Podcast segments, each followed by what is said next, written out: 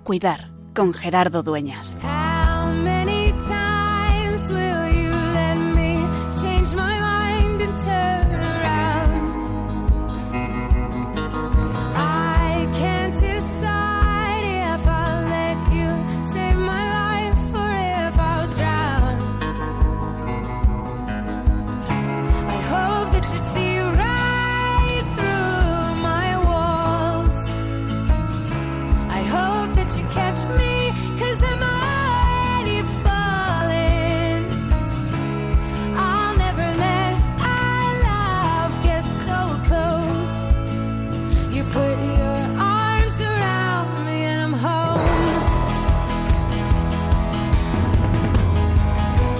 Como sin darnos cuenta, nos hemos puesto en el 28 de julio, en el último martes de este mes de julio, al que ya casi casi decimos adiós.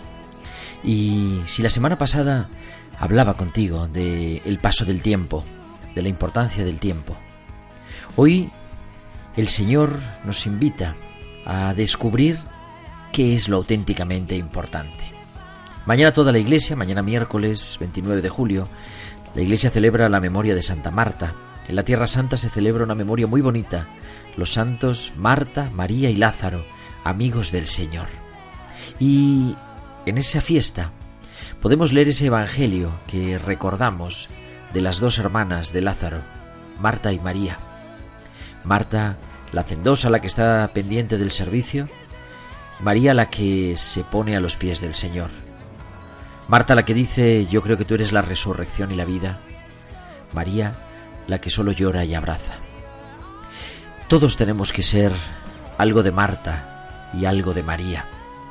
En el fondo, Jesús les plantea a estas hermanas y a Lázaro a ese lugar de la intimidad donde él se quedaba en Betania, en el monte de en el monte de los Olivos, por la parte de atrás de Jerusalén, que era su residencia oficial en la ciudad santa. Les dice qué es lo verdaderamente importante. Marta, Marta, andas inquieta y preocupada con muchas cosas. María ha escogido la mejor parte y nadie se la arrebatará. Y por eso yo hoy me pregunto y te comparto qué es lo auténticamente importante. ¿Cuáles son las verdaderas prioridades en nuestra vida, en nuestra iglesia, en nuestro mundo? ¿Qué es lo que es importante para mí? Porque no podemos entender nuestra vida como creyentes, como cristianos, de un modo distinto. Porque no podemos pensar que lo que es importante para mí no lo es para Él. Porque no podemos vivir de otra forma que sabiéndonos primero amados por Él y recordándonos que es desde ese sentarnos a los pies del Señor, desde esa experiencia de sabernos incondicional, personal y gratuitamente amados por Él, como descubrimos y tenemos la mirada suficiente para vivir que hoy, más que nunca, es tiempo de cuidar. Por eso, que sepamos descubrir qué es lo auténticamente importante y que de verdad lo podamos vivir juntos.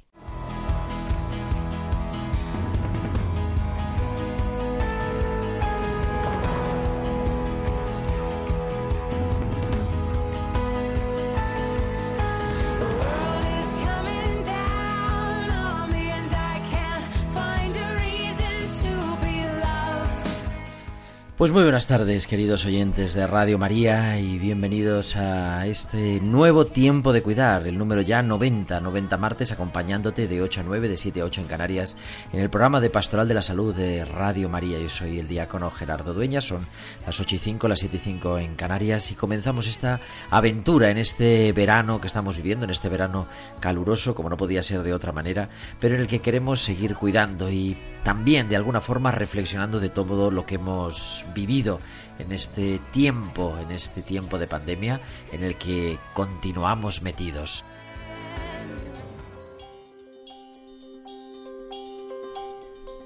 ¿Y de qué vamos a hablar hoy? Pues vamos a hablar de cuidar y vamos a hablar de esa Marta, de esa María que pasan desapercibidos. Vamos a tener, como estamos teniendo en estos programas de verano, un testimonio central que nos va a acompañar. Hoy va a ser un farmacéutico, Alejandro Santiago, pero un farmacéutico de hospital. Son necesarios, son como la sangre y las venas. Si no hay farmacia en el hospital, prácticamente nada se puede hacer, pero sin embargo no los vemos la mayoría de las veces, no aparecen y no tienen desde luego portadas en los periódicos. Pues hoy vamos a hablar con él, con Alejandro Santiago, sobre su vocación, sobre su vida y sobre también cómo ha vivido este tiempo de pandemia. Y queremos, como siempre, que nos escuchéis, como cada martes. Agradecemos a todos los que nos enviáis vuestros correos, vuestros testimonios, vuestros mensajes y queremos que lo sigáis haciendo con vuestros comentarios en nuestro correo electrónico en tiempo de cuidar arroba radiomaria.es y en las redes sociales. En Facebook somos Radio María España y en Twitter arroba Radio María Spain. Y os invitamos a publicar vuestros comentarios en Twitter con el hashtag Tiempo de Cuidar. Y también durante la emisión del programa podéis enviarnos vuestros mensajes a nuestro WhatsApp del estudio al 668-594. 383. Pues son las 8 y 6, las 7 y 6 en Canarias y nos vamos volando hasta el Hospital de Bilbao con Valcisa.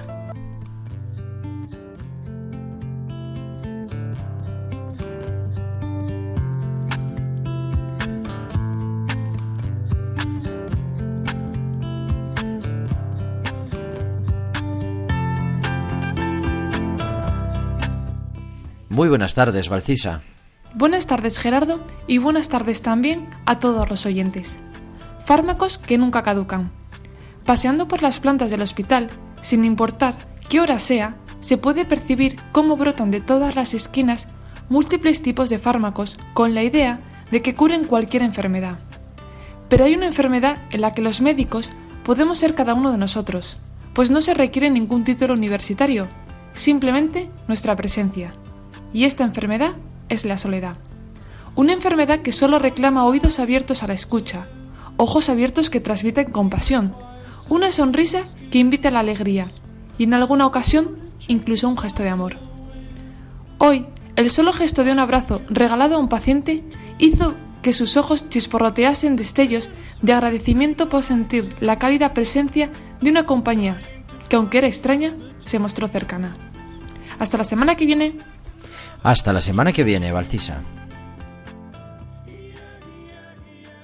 Ahora que empiezo de cero, que el tiempo es humo, que el tiempo es incierto. Ahora que ya no me creo que la vida sea un sueño. Ahora que solo el ahora es lo único que tengo. Ahora que solo me queda esperar a que llegue la hora. Y con este ahora homenaje a Pau Donés recientemente fallecido nos preparamos para recibir en tiempo de cuidar a Alejandro Santiago, farmacéutico de hospital que nos espera ya enseguida al otro lado. Sigues en tiempo de cuidar en Radio María y yo soy Gerardo Dueñas.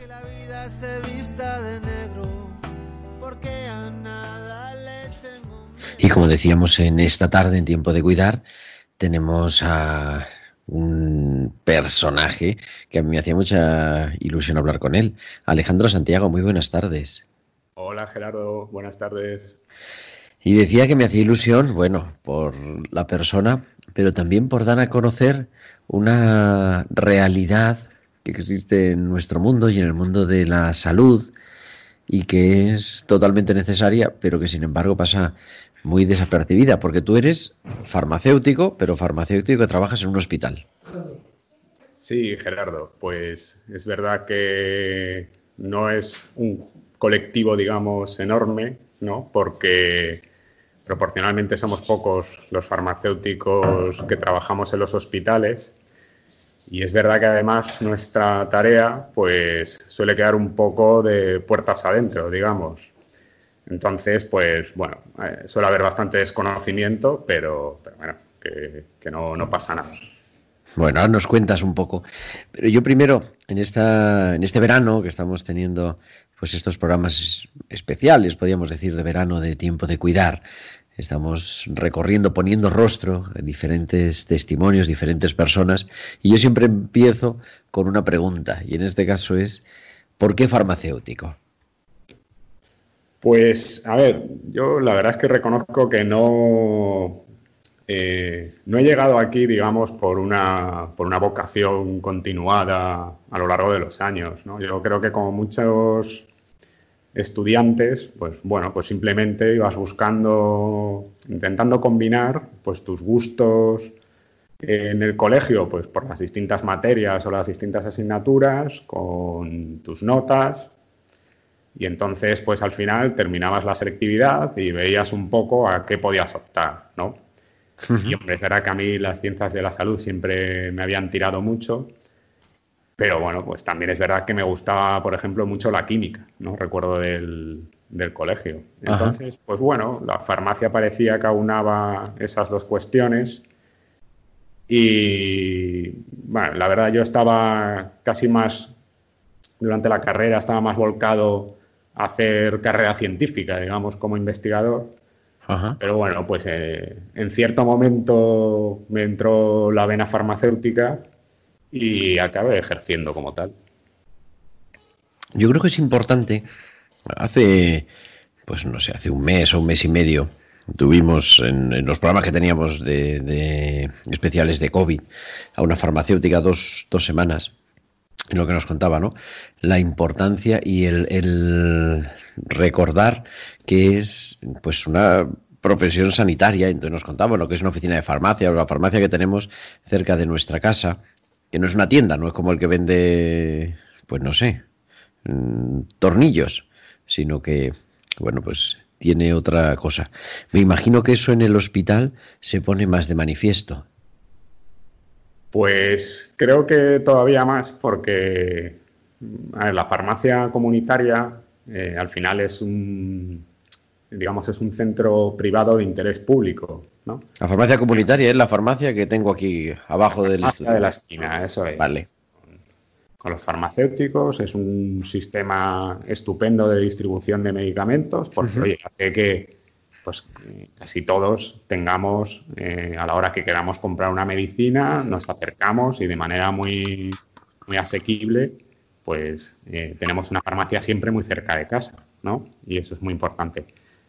Pero en el hospital, eh, por lo menos en, en, el modelo que yo, en el que yo ejerzo, esto es un centro público de titularidad pública y lo que tenemos que hacer nosotros es como tarea principal, pero no única, abastecer de medicamentos en el hospital donde trabajamos, pero también a los pacientes eh, que tienen tratamientos hospitalarios. ¿vale? No sé si me permite, Gerardo, un poco por aclarar qué son estos tratamientos hospitalarios. Porque, bueno, yo creo que. Yo me imagino que si te dan, estás ingresado en el hospital y te dan un paracetamol, eso pasa por tus manos de alguna forma, de forma más o menos remota, pero esto que estás diciendo es otra cosa. Efectivamente, ese paracetamol es lo que me refiero, que, aseguramos esa distribución de medicamentos a los pacientes que están dentro del hospital. Pero tenemos muchos otros pacientes que no están en el hospital y digamos que acuden a recoger su medicación como si esto fuese una oficina de farmacia, ¿de acuerdo? Pero son unos tratamientos especiales de uso hospitalario que solamente se pueden prescribir en las consultas del hospital y recoger en la farmacia del hospital, que digamos que es un poco lo que separa la atención hospitalaria de la atención primaria, ¿no? Cualquier Porque son cosas más complicadas o digamos cosas más especiales, ¿de acuerdo? A veces eh, hay solamente un criterio económico detrás, pero bueno, pues otras veces son medicamentos bastante sensibles, ¿no? Pongamos, por ejemplo, eh, que son los tratamientos para la esclerosis múltiple, eh, los tratamientos para la infección por VIH, em, tratamientos, por ejemplo, para la hepatitis C, ¿no? que hace años hubo, hubo mucha polémica por el acceso a estos fármacos. Son medicamentos sensibles. En general, mm, son productos caros, vamos a decir, bueno, caro no hay nada ni caro ni barato, digamos. O sea, quiero decir, son inversiones económicamente representativas, ¿no? Pero son en el fondo, pues, una inversión en salud, ¿no? De acuerdo, para, la población. pero bueno, pues es una forma de tenerlo un poco más retirado y un poco más controlado. O sea que no, no, también tiene esa parte, vamos, yo ahora me suena, ahora que lo comentas me suena, pero es verdad, yo estaba más pensando en un gran almacén, me imagino, ¿no? O sea, yo cuando hablaba farmacia de hospital, me imaginaba un gran almacén, pues con un montón de, de medicamentos hospitalario, vamos, porque he dicho el paracetamol, pero bueno, mil cosas complicadas y medicamentos intravenosos y todas esas cosas, ¿no? Todo pasa por ahí, pero que también tiene una parte de atención al paciente directa. Sí, sí, sí, tiene una parte de atención directa al paciente y tiene otra parte muy, muy importante, eh, que es la transformación de los medicamentos para que puedan llegar al paciente. Por ejemplo, si tú estás ingresado y te tomas el paracetamol, pues ahí digamos no hay mucho que hacer, ¿no? Lo único que tienes que poner, tienes que hacer que el paracetamol llegue a la mesilla del paciente. Pero eh, si tú lo que tienes es algún cáncer que necesita tratamiento con quimioterapia, pues eh, tu médico oncólogo te va a prescribir un tratamiento individualizado que vas a tener que recibir en el hospital de día ¿eh? y ese medicamento va a haber que prepararlo además casi, casi sobre la marcha, ¿no? Y pues todos esos pacientes que acuden a los hospitales de día, pues, pues también tenemos que fabricarle, digamos, esas, esas medicaciones, porque comercialmente no existen como tal, ¿no? Porque cada una tiene que ser, claro, de una, con una composición personalizada, de alguna Efectivamente. forma. Cada uno tiene su dosis y cada uno tiene sus, sus necesidades en base a su estado y lo que haya que tratar y bueno, pues hay que conseguir que, eso llegue al paciente en el, en el momento adecuado y pues que, sea, que esté bien preparado y que tenga una calidad eh, eh, suficiente, ¿no? Digamos. A lo mejor también, por ejemplo, yo qué sé, pues estamos ingresados y, no es una, una medicación tan sencilla, ¿no? Pues a lo mejor nos han hecho una operación eh, en el aparato digestivo que nos va a impedir comer durante mucho tiempo y vamos a necesitar una alimentación por vena, ¿no? una, una nutrición parenteral. Pues esas nutriciones también se preparan en el servicio de farmacia, en unas eh, salas estériles, eh, dando o asegurando una calidad suficiente para el tratamiento de esos pacientes. Y vamos, por ejemplo, esos son, son tratamientos complejos, ¿no? Tanto estos que he puesto, ¿no? Eh, quimioterapias, nutrición parenteral y, son cosas además que, tienen que salir todos los días. ¿vale? Servicios de farmacia, pues sí, podemos trabajar un puñado de farmacéuticos, pero eh, tenemos detrás eh, bastante personal, pues eso, preparando las medicaciones en las salas estériles, asegurando la distribución es decir, hay, hay farmacéuticos eh, hospitalarios, pero también hay mucho personal porque eso supone... Auxiliares de farmacia o, bueno, no sé cómo se... Hay auxiliares, enfermeras, técnicos de farmacia, celadores, para asegurar la distribución. Son en general servicios grandes. Lo que pasa es lo que... es un servicio hospitalario realmente. Es un servicio central.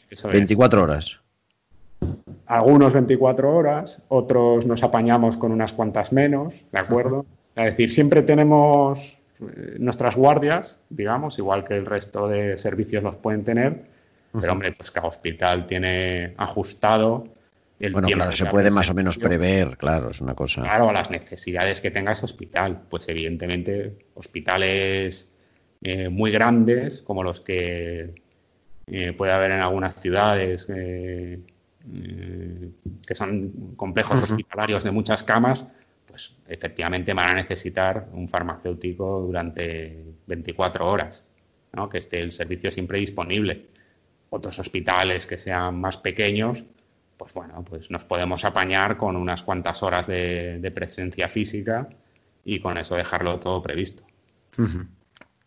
O sea que es un mundo, claro, realmente, si nos paramos a pensarlo, en el hospital, aunque sea cualquier cosa, es necesaria la farmacia. O sea, es una cosa que no se ve, pero que paraliza el servicio hospitalario si no existiera, o si hubiera un problema ¿no? de, de, abastecimiento, de cualquier cosa.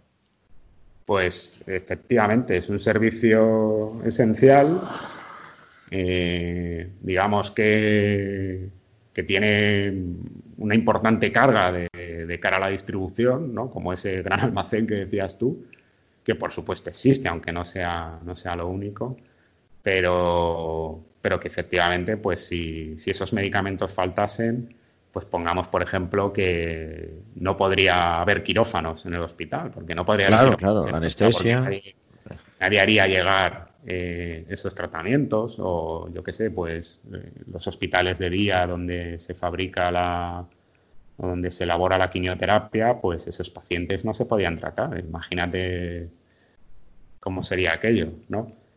Pues, ¿Qué es lo que más te gusta de todo, de todas estas tareas, de tu trabajo? Pues mira, a mí lo que siempre me ha gustado era cuando he tratado con los pacientes, con esa dispensación que te comentaba, pues pacientes con H, con esclerosis múltiple, con artritis reumatoide, por decirte, bueno, pues algunas eh, patologías más, más representadas, digamos, algunas enfermedades que sean dentro de lo infrecuente más comunes ¿no? a tratar en un hospital. Y a mí me gustaba mucho el, trato con el paciente, ¿no? Porque si bien muchas veces los sanitarios ¿no? nos llenamos la boca diciendo que el paciente es el centro del sistema, pues, pues no, no, es cierto. Pero si no es el centro, por lo menos el paciente sí que es el motor del sistema. Por lo menos es el motor de las personas que trabajamos en el sistema.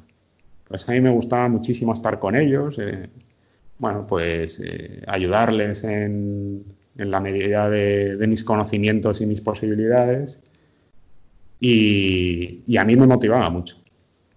Claro, porque imagino que además, claro, los acabas conociendo, no son pacientes nuevos cada vez, ¿no? Sino que hay gente que son habituales, ¿no? Son tratamientos largos. Son, enfermedades crónicas, tratamientos muy largos, eh, gente que vas viendo eh, cómo va evolucionando, cómo va cambiando eh, también su enfermedad a lo largo del tiempo y, gente que, efectivamente, gente que acabas conociendo y que, bueno, pues que te tienen más o menos de alguna forma como, tu farmacéutico, ¿no? Y bueno, a mí eso me gustaba, pero lo que hablábamos al principio es un servicio que está en todos los hospitales, que en gran parte es desconocido por su trabajo de puertas adentro. Y bueno, pues esa es la parte que desempeño ahora y estoy orgullosísimo y, muy contento porque, bueno, pues yo sé que todo el trabajo que yo realizo acaba llegando también a los pacientes. Pues ahora estás? Yo ahora trabajo, eh, digamos, en, en la parte de elaboración de la quimioterapia para el hospital de día, de oncología y de hematología.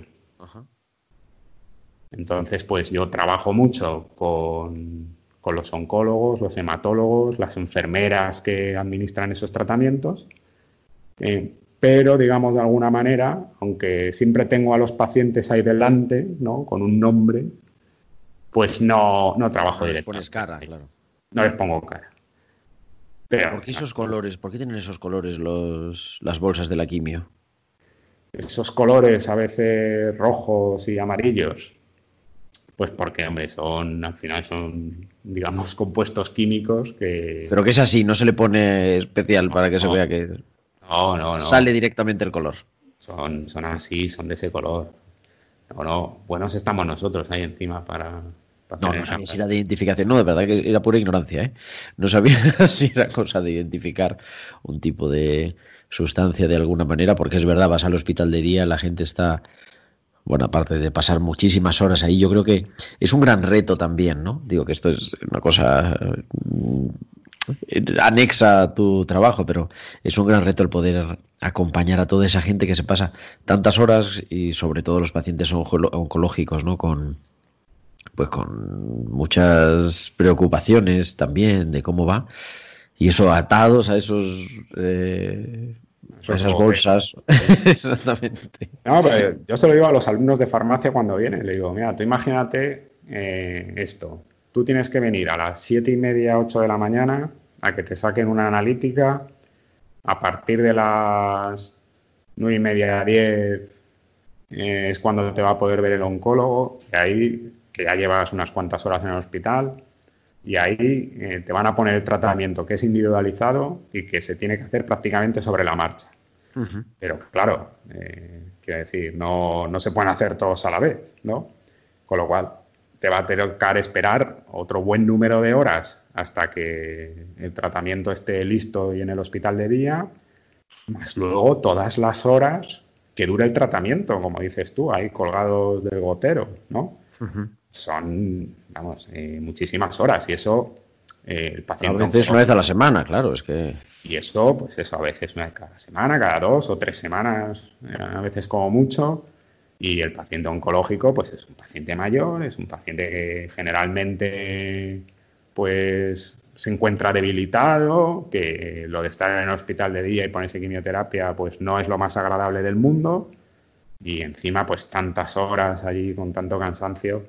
Mm, bueno, yo creo que es lo primero que, bueno, de las primeras cosas que cuento a los alumnos, porque, oye, tienen que tener claro que el trabajo que están haciendo, aunque no tengan al paciente delante, eh, no es baladí, ¿no? Eh, es algo muy importante porque hay, hay digamos, eh, no solamente la, la, posible mejora de salud de ese paciente, sino que es un paciente que, que tienes que entender su situación para poder desarrollar tu trabajo. I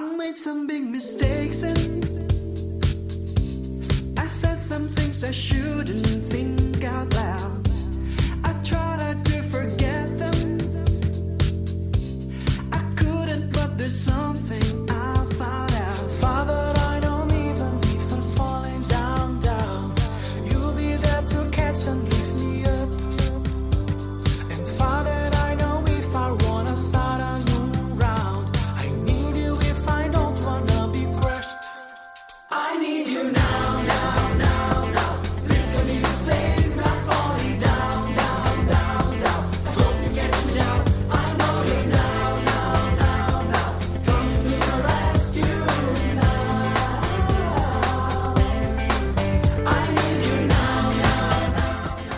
Continuamos en Tiempo de Cuidar y estamos escuchando Now, el nuevo single, creo que así se llama, de Jen Rosso que se ha publicado ahora en mitad de la pandemia, en este 2020, que nos recuerda que necesitamos a Dios ahora, aquí.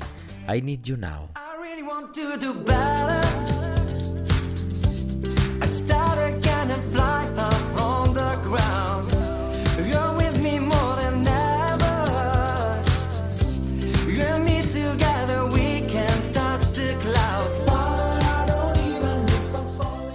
Y en estos especiales de tiempo de cuidar de verano estamos hablando, escuchando, acompañándonos con personas que tienen que contar su vocación, su historia en este mundo de la salud, en este mundo del cuidado, en este mundo de la pastoral de la salud. Hoy estamos hablando con Alejandro Santiago, farmacéutico de hospital.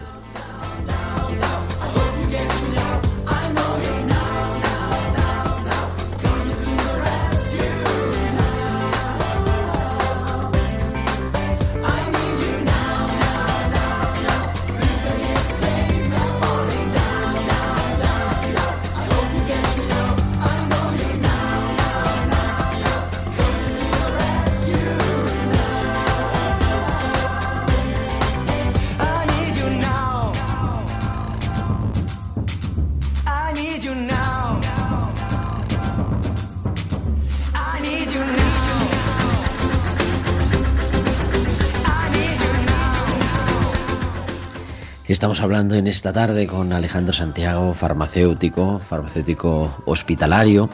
Y bueno, yo le agradezco el tiempo que nos acompaña, pero en este verano de 2020 no puedo dejar de preguntarle cómo ha sido vivir trabajando cada día en el hospital. Es verdad que en una parte más interna, imagino que con cosas y con los servicios muy alterados, pero cómo trabajar con el COVID durante tres, cuatro meses y la cosa continúa. Uf, a saber por dónde. a saber por dónde continúa lo primero. ¿Por dónde empezamos? Pues. Mm, yo creo que, pues en una parte, pues, oye, como el resto de, compañeros del hospital y el resto de, sanitarios, pues nos ha supuesto, eh, digamos, aunque, digamos, no estábamos ahí en la primerísima línea con los pacientes, sí que nos ha supuesto un reto importante, ¿no? de una, eh, una primera parte, pues como todos, ¿no? El, miedo a contagiarte, el miedo a llegar a casa eh, todos los días con tu familia y no saber si también eh, vas a contagiarlos a ellos. Porque, claro, pues tú estabas trabajando, sobre todo las primeras semanas de marzo, y a lo mejor pues un día estabas con un compañero de los, unos compañeros del hospital hablando tranquilamente con ellos y al día siguiente no les veías, preguntabas y decía, no, no, es que este pues ha tenido fiebre, le han hecho la prueba, ha dado positivo, tal, y claro, decías tú, madre Dios, y yo estuve con él el otro día, tal. Bueno, pues, pues ese miedo, pero, digamos una vez vencido el miedo o, o ayudó a vencer el miedo también el, digamos, el reto laboral, ¿no? Porque, como hablábamos antes, ¿no? Si tú tienes que coger y hacer que llegue un paracetamol ahí a la cama de un paciente, pues imagínate, eh, yo trabajaba en un hospital, bueno, trabajo, perdón, en un hospital. Por ahora, que sepas. Sí, sí, por ahora que. De 280 camas, que a lo mejor tiene 20, 30 pacientes en la urgencia, ¿no? Digamos que el hospital podía tener en torno a 300 pacientes, pues hemos llegado a tener más de 700 pacientes en el hospital, ¿no? Madre mía. Entonces, claro, eso supone un reto para todos, ¿no? Porque evidentemente eh, es con lo que te decía, ¿no? Con personal contagiado que estaba en su casa claro, claro. enfermedad. Más pacientes y menos personal y menos personal. Y claro, eso lo tienes que estirar ahí eh, como un chicle, ¿no? Y cambiar tus actividades, porque tú tienes preparado un sistema de distribución en el que hay quirófanos, eh, mm, consultas, tal. O sea, que el hospital, de día, claro. Claro, tiene una determinada actividad y, y, de la noche a la mañana, pues te conviertes en un hospital monográfico que trata un tipo de paciente concreto y que tiene otras necesidades, con lo cual el, reto logístico es, importante. Y, manteniendo ciertas actividades, claro, porque esto que te digo yo, pues los pacientes oncológicos del hospital de día, pues evidentemente no les puedes decir que no les vas a tratar, ¿no? Pues porque les va la salud en ello, con lo cual tienes que seguir manteniendo y adaptando en lo posible también ciertas actividades. Eh, esos pacientes que venían al hospital a por su medicación, eh, pues claro, no te puedes arriesgar a que vengan al hospital y se contagien también. Con lo cual, te tienes que buscar la forma de hacer que, la medicación se la puedas enviar directamente a su, a su domicilio, ¿no? Bueno, pues eh, ahí digamos un poco el, el reto. Eso fueron, creo que es, vamos, por alguna, algún paciente me contaba, ¿no? Que al, final se volvió a lo que decíamos al principio, a la oficina de farmacia, de al lado de casa se mandaba una especie casi por mensajero o algo así, ¿no? Sí, bueno, cada uno se buscó la fórmula que pudo, la verdad. Alguno lo envió a la casa, otro lo envió a la farmacia de al lado, otro al centro de salud. Bueno, pues imagínate, esto es un poco ahí el sálvese quien pueda, ¿no? Digamos. Claro, una manera de. un cambio de trabajo y además sobre la marcha y, prácticamente sin prever efectivamente, pues, pues bueno. Y luego, a ver, pues también un, no sé, un, cierto reto también profesional, ¿no? Pero muy amargo, porque, bueno, pues es verdad que, te encuentras ante una enfermedad completamente desconocida, donde no hay, no hay nada que estudiar sobre ella, eh, toda la bibliografía que se publica es malísima, eh, buscando la manera de, digamos, de tener evidencia o de poder generar evidencia para saber cómo teníamos que tratarla, pues eh, prácticamente empezamos en marzo con los manuales de los chinos ahí. Y, al final, bueno, pues te das cuenta que, que eso no que eso no sirve, que tienes que buscar otras cosas, que, que eh, pues evidentemente no, no te puedes poner ahí a, experimentar a tonteas a locas, sino que tienes que hacer las cosas y, además todo deprisa y corriendo, porque es lo que te decía, con ese amargor eh, de saber que, está muriendo mucha gente y que, tienes que hacer algo por esos pacientes, ¿no? Pero yo ahí mm, también, y yo esto lo decía al llegar a casa, ¿no? porque pues, a lo mejor me preguntaba mi mujer, dice, bueno, ¿y cómo está lo del hospital? Y claro, tú, digamos, eh, intentas dar la, parte positiva. Todo bien. La parte positiva es innegable, Gerardo. O sea, es decir, yo he visto a todo el mundo arrimar el hombro para trabajar. El que se había quedado sin actividad en el hospital, pues yo qué sé, pues porque los de anatomía patológica no estaban biopsiando o los rehabilitadores no estaban, eh, digamos, eh, tratando pacientes ahí en el gimnasio. Todo el mundo que pudo, los cirujanos no estaban en, quirófanos. Todo el mundo que pudo se puso a hacer algo. Y, de verdad, con una sensación de todo el mundo remando en la misma dirección. Y, yo creo pues que eso que hablábamos, ¿no? Y, oye, ¿y cómo con menos personal sacas más trabajo? Pues porque la gente es impresionante. Y la gente pues se pone a echar horas, eh, he visto gente dormir francamente poco durante muchos, muchos días, trabajar muchos días seguidos, eh, además con una, con una apertura impresionante. Eh, veías de repente que, bueno, pues que igual en el hospital todos trabajábamos en nuestro compartimento estanco, en nuestro servicio, buscando un poco hacer nuestra parte, de, trabajo sobre el paciente, pero llega un momento en el que, digamos, eh, se rompe esa estructura, ¿no? eso pasa como una pisonadora por encima y nos obliga a trabajar todos juntos eh, buscando la, mejor manera, ¿no? Y, ahí pues eh, te pones a trabajar codo con codo con el resto de, de la gente del hospital y, de verdad que a mí me parece, me parece muy reseñable.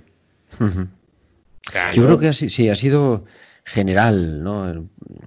En ese momento, el estar todos más unidos, gente que a lo, mejor, bueno, porque claro, en un hospital trabajan cientos, en algunos miles de personas, no tienes contacto con todos, evidentemente, pero de repente como ese espíritu que decían de Ifema, ¿no? Pero como ese espíritu de unión, de saber que, bueno que todos estamos luchando por lo mismo y también como, facilitando mucho las cosas me da a mí la sensación. No y todo el mundo de verdad ha estado eh, no sé cómo decirlo ¿no? o sea si la gente podía estar nerviosa o podía estar negativa parecía que todo lo contrario la gente estaba como más amable más comprensiva eh, más permisiva digamos, a, los errores de los demás. Es decir, que, pues que una situación que te está pasando por encima, pues evidentemente te puedes confundir. Bueno, si ya nos confundimos, quiero decir, somos humanos. En general, claro. Las cosas se pueden hacer mejor, pues, pues digamos que, mucho más atento en ese sentido, ¿no? Con, más compañerismo, pues intentando decir, oye, pues eh, tú no has podido llegar aquí, pues a ver cómo te puedo ayudar yo para, para que sí entre todos lleguemos juntos. Eh, a mí en ese sentido me ha me he sentido reconfortado, ¿no? Porque bueno, son muchas horas, pero si, si sabes que oye, que lo que estás haciendo sirve para algo y que llegas a algún sitio y que encima estás en buena compañía, por decirlo de alguna manera, pues digamos que se te hace se te hace un poco más un poco más llevadero. Pero, a ver, también manteniendo, por supuesto, la, eh, la absoluta sensación de tragedia. Por las mañanas en el hospital había una reunión, daban las cifras de cuántos habían ingresado, cuántos estaban pendientes en la urgencia, tal, cuántos y cuántos habían fallecido. Y, digamos, es, es una, es una tragedia.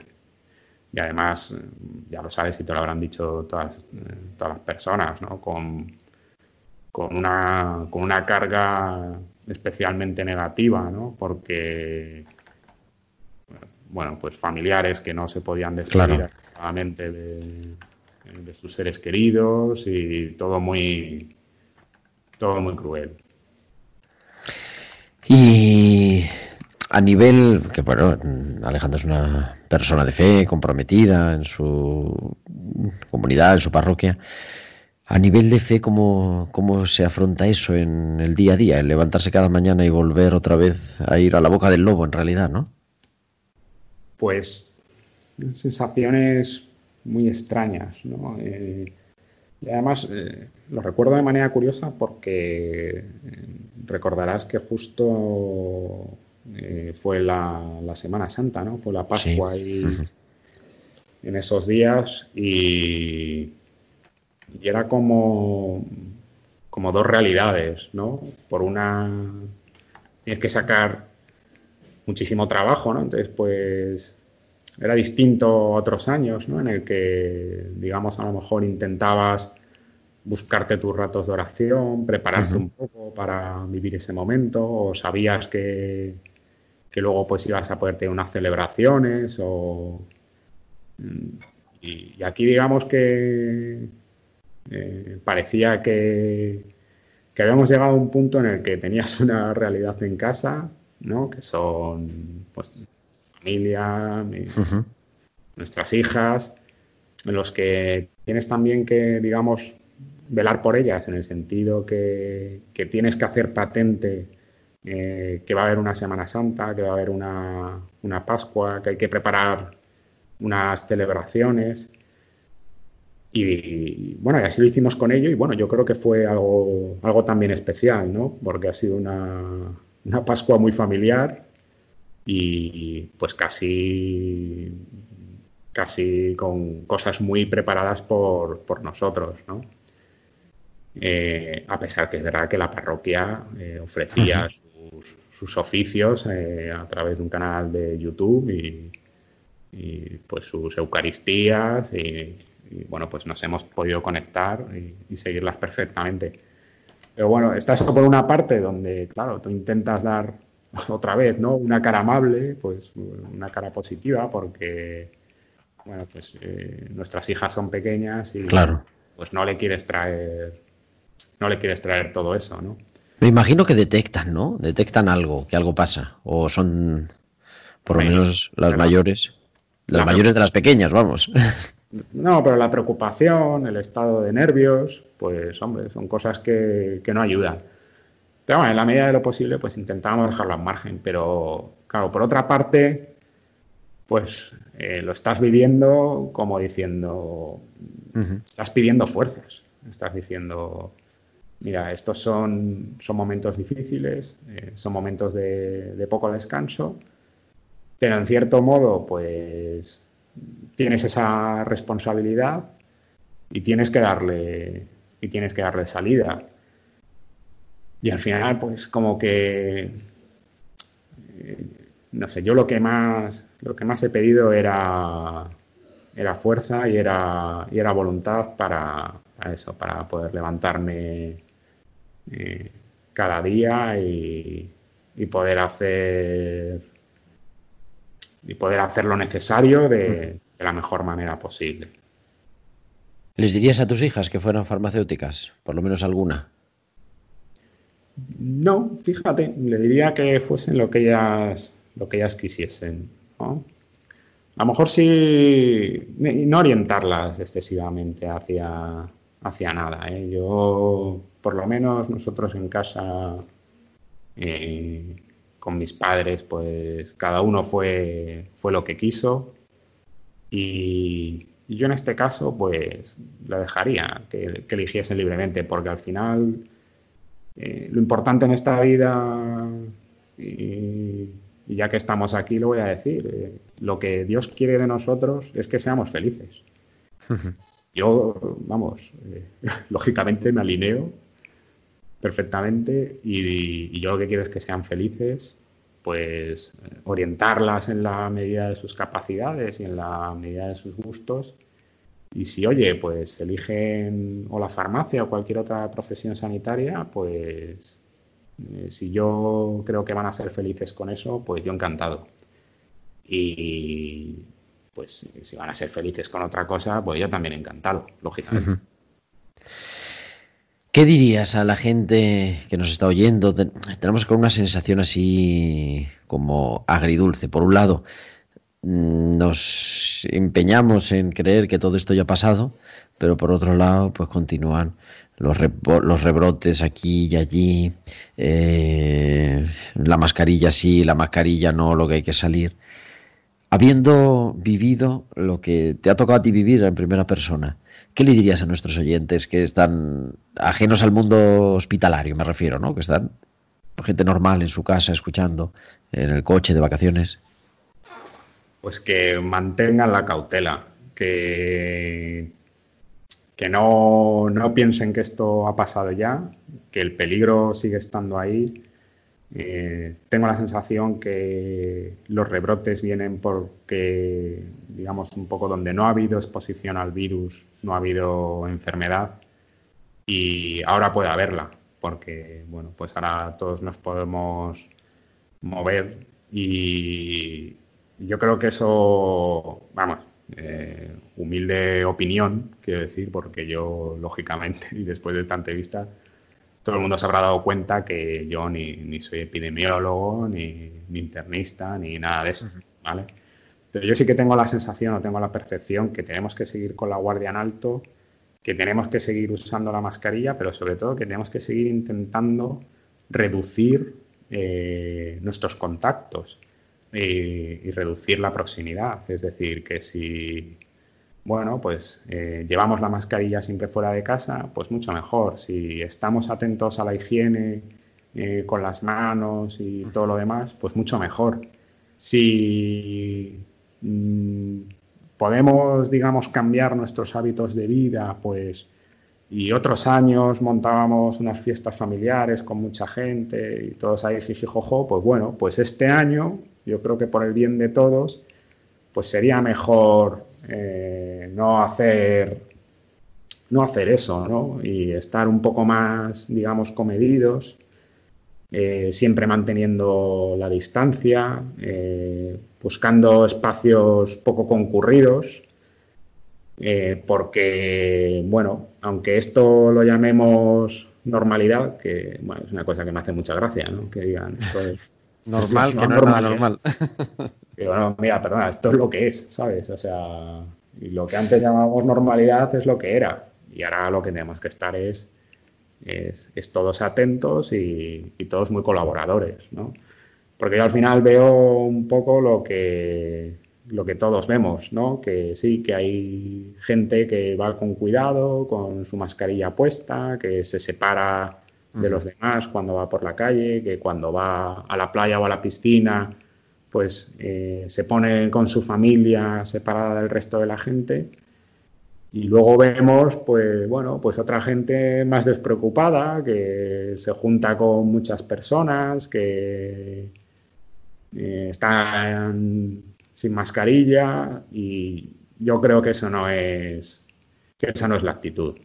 Yo creo que, que si queremos evitar que vuelva a contagiarse la gente y sobre todo que vuelva a los hospitales llenos y, y tanta pues tanta gente que ha fallecido y bueno, y tantas consecuencias también efectos secundarios que siguen. tanta gente que se ha quedado pues con, fibrosis en los pulmones que, está teniendo trombos que está teniendo eh, daño en las en las paredes de las venas eh, secuelas neurológicas eh, yo creo que eso lo vamos a acabar bueno lo estamos arrastrando ya y, en la medida que podamos pararlo, no solamente vamos a parar los muertos, vamos a parar ese daño que está, que está generando.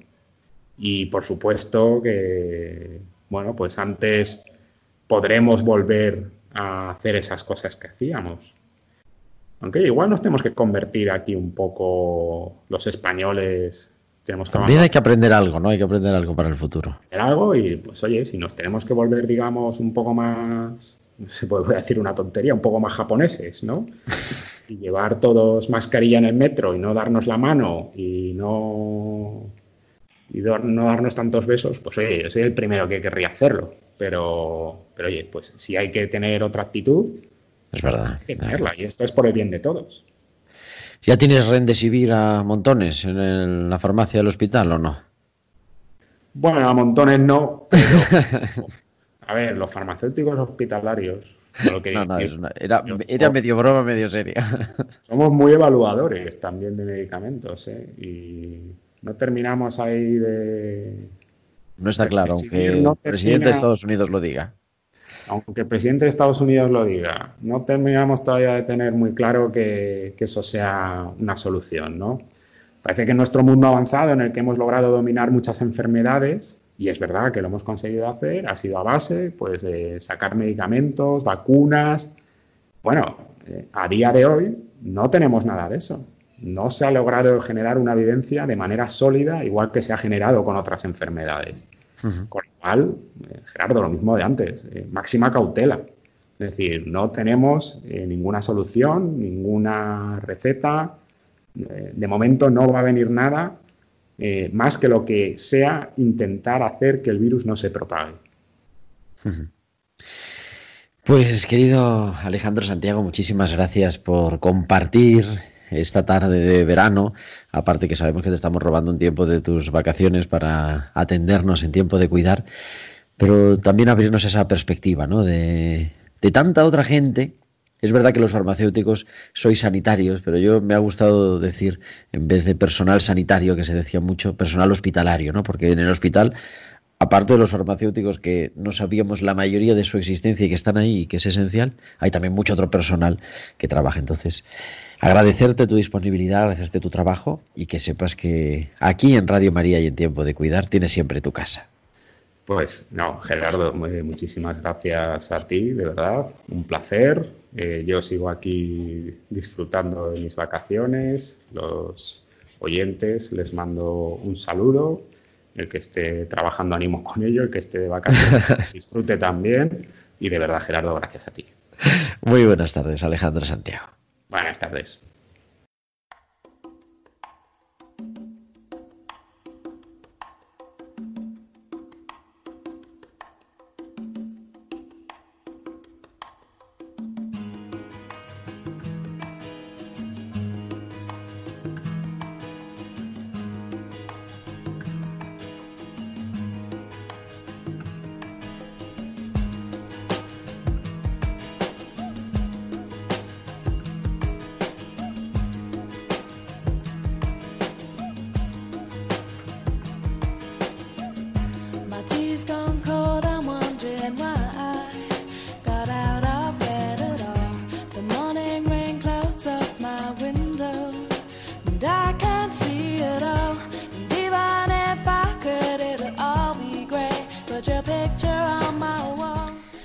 Un auténtico placer poder acompañarte cada martes estos 60 minutos de radio para traer historias, para escuchar, para aprender y en el fondo para seguir descubriendo que somos enviados a cuidar, que tenemos un Dios que nos cuida, que entrega su vida por nosotros y que quiere que estemos ahí, en cosas más públicas, en otros servicios más ocultos como este de la farmacia del hospital, pero siempre cuidando.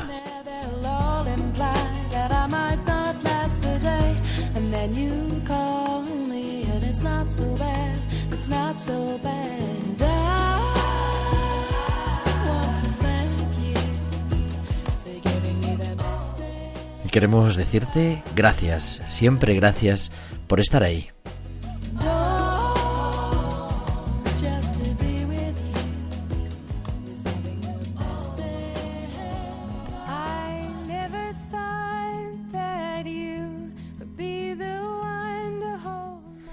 Nuestra sintonía nos recuerda que se nos acaba el tiempo, que continúa la programación en Radio María y que tiempo de cuidar hoy, por hoy, por este 28 de julio llega a su fin. Pero vendremos la próxima semana y seremos ya, estaremos ya a 4 de agosto del año del Señor 2020. Cómo pasa el tiempo. Y volveremos a contar historias. Nos vamos a acercar, si todo va bien, al mundo de las residencias. Lo han pasado mal en esta pandemia, lo siguen pasando mal también en algunos sitios. Y queremos escucharlos, queremos darles voz y queremos siempre compartir historias. Será la semana que viene, el próximo martes, como siempre, a las 8, a las 7 en Canarias. Muchas gracias a todos por seguirnos, unidos en el servicio a los pobres, en el servicio a los enfermos y en la oración. Un abrazo de vuestro amigo el diácono Gerardo Dueñas.